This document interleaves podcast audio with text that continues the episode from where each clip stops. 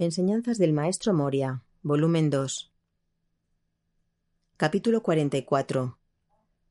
La construcción del templo. No pises el camino de la autopromoción para engrandecerte. Libérate del glamour de ser especial. Sé normal y sencillo. Que la simplicidad prevalezca en todas las facetas de la vida.